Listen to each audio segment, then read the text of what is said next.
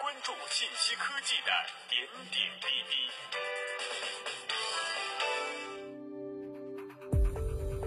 各位听众，大家好，欢迎收听本期的每日科技视点。中国古代就有“狼火烽烟不休”这个说法，在古代的说法当中，狼烟只是一个传递战事信息的方式。若遭遇到战事，在烽火台的士兵会即刻点燃烽火台的狼烟，狼烟可以被几公里之外的另一个烽火台看到，于是，一传十，十传百，将这样符号化的信息从战事爆发点传递到各个地区，进行求援的活动。而在现代，自从1888年德国科学家赫兹发现了无线电波的存在之后，信息的传递从可视化的物体变到了不可见的空中帝国当中，烽火狼烟仿佛消失在了历史。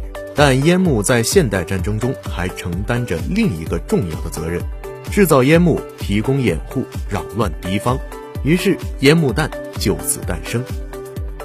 今天，让我们来了解制造现代战争迷雾的。烟幕弹，烟幕弹又称烟雾弹，由引信、弹壳、发烟剂和炸药管组成。烟幕弹制造烟雾主要靠它的发烟剂，一般都用黄磷、四氯化锡或三氧化硫等物质。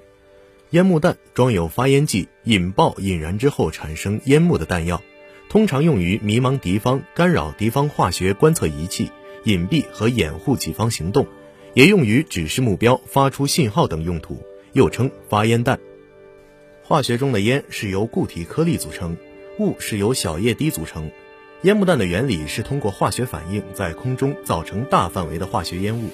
例如，装有白磷的烟雾弹引爆之后，白磷迅速在空气中燃烧，其反应会进一步与空气中的水蒸气反应，发生偏磷酸和磷酸。这些酸液滴与未反应的白色颗粒状的 P 二五零在空气中悬浮，便构成了云海。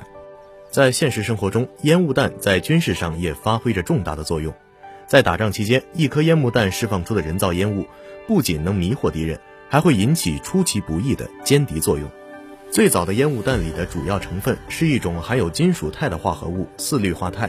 在常温之下，四氯化钛属于共价化合物，其沸点比较高，一般是无色液体。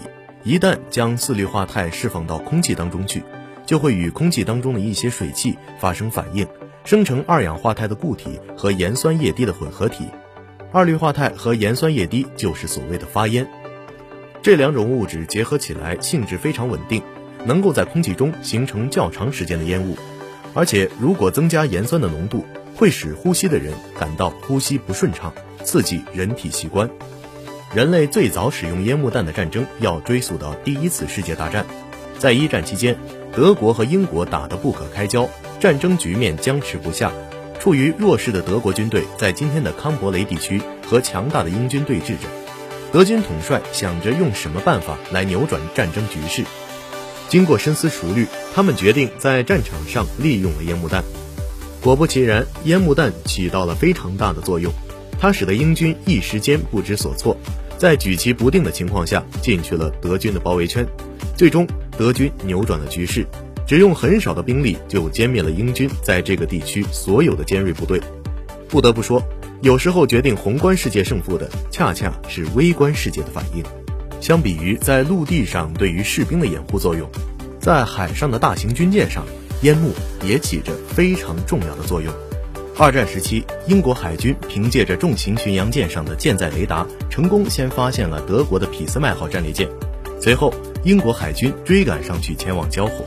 结果，毕竟对手是大名鼎鼎的战列巡航舰俾斯麦，最后英国战舰只得选择撤退。而在撤退途中，英国战舰释放了大量的烟幕，成功迷惑了德国军舰，令其放弃追赶。不仅是在战争当中，烟雾弹的地位如此重要，在生活当中，人们也会用放烟雾弹来形容这个人，因为掩盖事实而虚伪不堪。由此可见，科技的进步。也引领着文明的进步，文化的进步。我们要感谢那些科技工作者，怀着感激的心情，去回顾那些科技项目被创新出来的历史。本期的每日科技视点到这里就结束了，感谢您的收听，我们下期再会。